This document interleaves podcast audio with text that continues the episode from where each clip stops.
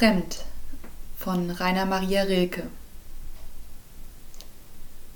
Fremd ist, was deine Lippen sagen. Fremd ist dein Haar. Fremd ist dein Kleid. Fremd ist, was deine Augen fragen. Und auch aus unseren wilden Tagen reicht nicht ein leises Wellenschlagen an deine tiefe Seltsamkeit.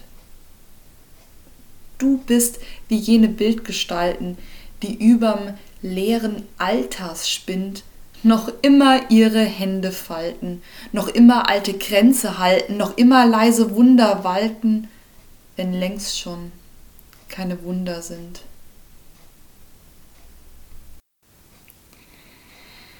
Ja, ich äh, liebe vor allem äh, Rekes Liebesgedichte, aber ich finde, er trifft es auch ganz gut, wenn die Liebe wie in diesem Gedicht nicht mehr da ist. Und deswegen habe ich ähm, dieses Gedicht ausgewählt für heute. Ja, und ich sage Tschüss, die Lena.